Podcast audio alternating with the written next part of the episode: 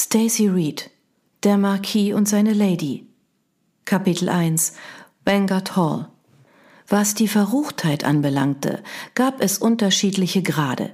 Und an diesem Abend würde Lady Marian Eleanor Fitzwilliam ganz besonders verrucht sein müssen. Sie wollte Rache nehmen an Lady Sophie, dem strahlenden Juwel des Ton, eine junge Dame, die mit dem größten Vergnügen diejenigen schikanierte, die sie aufgrund mangelndem Rang und Namens als unwürdig erachtete. Unglücklicherweise waren die Mauerblümchen der vergangenen Saisons, zu denen auch Marion zählte, aufgrund des gehässigen Geschwätz von Lady Sophie und ihres erlesenen Zirkels an den Rand des gesellschaftlichen Geschehens gedrängt worden. Marian und ihre Freundinnen waren des wenig schmeichelhaften Rufes der Mauerblümchen mittlerweile mehr als überdrüssig. Vor vier Jahren hatte Marian kurzzeitig das Wohlwollen der Schönen und Beliebten genossen, bis sie nicht länger mit deren Spitzzüngigkeit und Rachsucht hatte mithalten können. Sobald ihre vermeintlichen Freundinnen davon Wind bekamen, schlossen sie Marian aus ihrem Zirkel aus und lachten und flüsterten hinter vorgehaltenen Fächern über sie, wo immer sie Gehör fanden. Leider waren die meisten jungen Damen der Gesellschaft äußerst empfänglich für derartiges Geschwätz. Lady Sophie mochte die Schwester eines der gefragtesten Dukes des Ton sein, aber im Grunde genommen waren sie und ihr Gefolge nichts weiter als ruchlose Rüpel, und an diesem Abend sollte sie am eigenen Leib erfahren, dass Grausamkeit ihren Preis hatte. Und Marion würde ihr diese bittere Lektion erteilen. Immerhin hatte sie ihren Freundinnen erst kürzlich eingeschärft, dass es an der Zeit war, waghalsig zu sein und sich zu nehmen, was ihre Herzen begehrten. Tatenlos herumsitzen und Däumchen drehen hatte ihnen bislang nichts von dem beschert, was sie sich wünschten. Weder Liebe, noch Familie, noch irgendeine Form von Unabhängigkeit oder Glück. Ungeduldig klopfte Marion mit dem Fuß auf den Boden und ließ den Blick über die weitläufigen Gärten streifen. Wo steckte ihr älterer Bruder und engster Vertrauter Crispin nur? Sie hatten vereinbart, sich nach dem Eröffnungswalzer in diesem Teil des Gartens zu treffen. Nervös rückte sie ihre Brille zurecht und nagte an der Unterlippe. Hoffentlich hatte sie ihn nicht zum Tode verurteilt, als sie ihn losschickte, um einige Ringelnattern und andere Kriechtiere um den Teich herum aufzusammeln. Obwohl die Sommernacht angenehm warm war, hatte er noch vor wenigen Tagen das Bett gehütet. Aus diesem Grund verbrachte die Familie die Hälfte der Zeit in ihrem Stadthaus am Berkeley Square und die andere Hälfte in Vanguard Hall, dem Anwesen wenige Meilen außerhalb von London. Es war nah genug an der Stadt gelegen, so dass die meisten Mitglieder der Gesellschaft bereitwillig den Weg auf sich nahmen, um an den Bällen und Gartenfeiern der Countess Musgrove teilzunehmen, aber auch weit genug entfernt, damit Crispin sich von der Luftverschmutzung erholen konnte, wenn ihn wieder einmal die Kurzatmigkeit plagte. Ein Rascheln zwischen den Topfpflanzen ließ sie herumwirbeln. Da bist du ja endlich, rief sie aus und eilte zu der in Schatten gehüllten Gestalt hinüber. Vielen Dank, Crispin. Ich weiß, du heißt meine Rachepläne nicht gut, aber es bedeutet mir viel, dass du mich unterstützt. Wo ist der Eimer? Die Gestalt erstarrte sichtlich und ein ungutes Gefühl beschlich Marion. Sie unterdrückte einen Ausruf des Protests, als er mit einer kaum wahrnehmbaren Bewegung zurück in die Dunkelheit verschwand, aus der er gekommen war. Crispin? Dieser erschien nur wenige Augenblicke später mit einem Eimer in der Hand neben ihr. Oh, Gott sei Dank, seufzte sie mit einem erleichterten Lächeln. Ich könnte diesen Plan nicht ohne dich durchziehen. Er nickte knapp und sie wandte sich den Fenstern zu, durch die sie das rege Treiben im prunkvollen Ballsaal ihrer Eltern beobachten konnte. Ursprünglich hatte Crispin vorgeschlagen, einen Maskenball zu veranstalten. Aber ein solches Unterfangen hatte ihre Mutter als viel zu skandalös für die Musgroves erachtet. Dennoch waren einige Freunde ihres Bruders in Masken erschienen, hatten diese jedoch abgelegt, als die Comtesse sie ob ihrer Frivolität scharf zurechtgewiesen hatte. Marians Plan war dieser Trubel nur zuträglich. Da sie und Crispin gegenwärtig maskiert waren, würde ihre Mutter sich nicht allzu sehr wundern, wenn jemand ihr von zwei Gästen berichtete, die mit Masken durch die Gegend spazierten. Die Kunst des Rachenehmens bedurfte sorgfältiger Planung und Ausführung.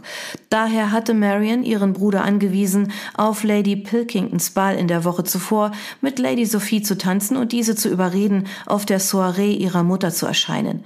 Nicht, dass irgendwer eine Einladung zu den exklusiven Veranstaltungen der Comtesse ausschlagen würde, aber wenn ein Plan Erfolg haben sollte, konnte man nicht vorsichtig genug sein. Kann ich mich auch für den nächsten Teil meines Vorhabens auf deine Unterstützung und deinen gesunden Menschenverstand verlassen, Crispin? Er zögerte kurz, bevor er nickte. Sie atmete erleichtert auf. Ich will ja nicht undankbar erscheinen, aber es wundert mich, dass du so entgegenkommend bist. Liegt dir nicht dein Lieblingszitat des guten Marc Aurel auf der Zunge? Selbst in der Dunkelheit spürte sie seinen eindringlichen, forschenden Blick auf sich, der ihr einen unbehaglichen Schauer über den Rücken jagte. Du weißt schon, die beste Art, sich zu rächen, ist die, nicht Gleiches mit Gleichem zu vergelten. Aber ich ertrage diese gehässige Schlange, Sophie, nun einmal keinen Tag länger. Marianne hielt inne und deutete in den Saal. Wenn man vom Teufel spricht, da ist sie.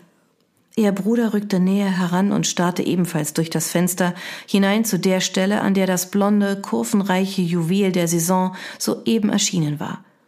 Ihr mit Silberfäden durchzogenes, blütenweißes Abendkleid schien förmlich um sie herum zu schweben, während sie mit ihren Freundinnen, den Mitgliedern des Clubs der Widerlinge, Hof hielt, als sei sie die Königin höchstpersönlich und nicht die hinterhältige Ziege, die den anderen Ladies und Debütantinnen das Leben zur Hölle machte. Ihretwegen hatten zahlreiche junge Damen gesellschaftliche Anlässe in Tränen aufgelöst verlassen, verfolgt von einer dunklen Wolke des Skandals und der Schande, welche Lady Sophie mit grausamem Geschick aufrecht zu erhalten wusste. Natürlich erkannte niemand außer ihren Opfern das wahre Ausmaß ihrer Niederträchtigkeit hinter der anmutigen, gutmütigen Fassade, die sie in der Öffentlichkeit zur Schau stellte. Sieh nur, wie süß und unschuldig sie sich gibt, flüsterte Marian und stieß Crispin mit dem Ellenbogen in die Seite.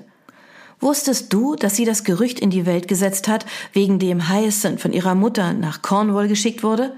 Was für eine furchtbare Vorstellung, den Rest der Saison oder vielleicht ihres Lebens aufgrund dieses berechnenden Miststücks dort versauern zu müssen. Findest du nicht? Ihr Bruder gab einen leicht erstickten Laut von sich, den er sofort zu unterdrücken versuchte. Marian senkte verschwörerisch die Stimme. Es ging Lady Sophie gehörig gegen den Strich, dass Mr. Humboldt es wagte, seine Aufmerksamkeit nicht ihr, sondern Hyacinth zu schenken. Also sorgte sie dafür, dass die Ärmste unbeaufsichtigt mit einem Lakaien im Gewächshaus eingesperrt wurde. Stirnrunzelnd schüttelte sie den Kopf. Niemand glaubte Hyacinth, dass sie durch eine Nachricht in eine Falle gelockt worden war. Aber als ich den Brief in Augenschein nahm, bestand für mich kein Zweifel, dass Sophie ihn verfasst hatte. Ich kenne ihre Handschrift von den albernen Gedichten, die sie dir geschrieben hat. Am schlimmsten an der Sache ist, dass Sophie eigentlich gar kein Interesse an Mr. Humboldt hat. Sie ist die Tochter eines Dukes mit einer Aussteuer von 50.000 Pfund und einem Landsitz in Wildshire. Der arme Mann hätte niemals eine ernsthafte Chance bei ihr gehabt.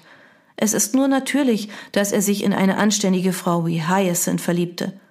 Sie brach ab, als sie sah, dass Miss Louisa Nelson den Saal betrat. Louisa war eine junge Dame, die von Lady Sophie und ihrem gehässigen Gefolge regelmäßig ausgelacht und als unansehnliches Mauerblümchen bezeichnet wurde. Sie trug ein etwas überladenes rosafarbenes Abendkleid, das ihrem rötlichen Teint und ihrer gedrungenen Statur unglücklicherweise nicht übermäßig schmeichelte. Ihr gutmütiges, rundliches Gesicht strahlte erwartungsvoll, als sie sich im Saal umsah, bevor sie auf den Getränketisch zusteuerte. Als Marian das hämische Funkeln in Sophies Augen bemerkte, überkam sie ein ungutes Gefühl. Sobald Luisa nahe genug an der blonden Schlange vorbeilief, streckte diese blitzschnell den Fuß heraus, um ihr Opfer stolpern zu lassen. Oh nein! Schockiert presste Marian eine Hand vor den Mund und beobachtete, wie Luisa unbeholfen zu Boden fiel und in einem rosafarbenen Häufchen elend liegen blieb. Das Orchester verstummte, die Gäste, die gerade ein Menuett tanzten, hielten inne und eine peinliche Stille legte sich über den Saal. Niemand schickte sich an, der jungen Dame, die möglicherweise verletzt war, aufzuhelfen. Zu Marians Abscheu begannen Sophie und ihre fiesen Freundinnen zu kichern. Ihr Gehabe ermutigte diejenigen unter den Gästen, die ihre Gunst zu gewinnen versuchten, dazu, sich die Fächer vors Gesicht zu halten und Miss Louisa abfällige Blicke zuzuwerfen. Als die arme Frau sich anschickte, aufzustehen, verhedderte sie sich in den Rüschen ihres Saums und fiel erneut zu Boden. Endlich trat ein junger Mann, den Marion nicht kannte, vor und half ihr auf die Füße. Mit dem Gesicht in den Händen vergraben, eilte Luise aus dem Saal. Marion kochte vor Wut. Verstehst du jetzt, warum ich diesen Plan unbedingt ausführen muss? fragte sie ihren Bruder. Sophie ist durch und durch niederträchtig. Sie selbst war allzu vertraut mit der grausamen Schattenseite der illustren Londoner Gesellschaft. Nur zu leicht konnten Worte und Taten den Ruf eines Menschen ruinieren oder längst überstanden geglaubte Skandale wieder aufleben lassen. Tatenlos hatte Marion während der letzten zwei Saisons zusehen müssen, wie Lady Sophie nicht nur sie, sondern auch zahlreiche andere Debütantinnen schikanierte. Aber damit war nun Schluss.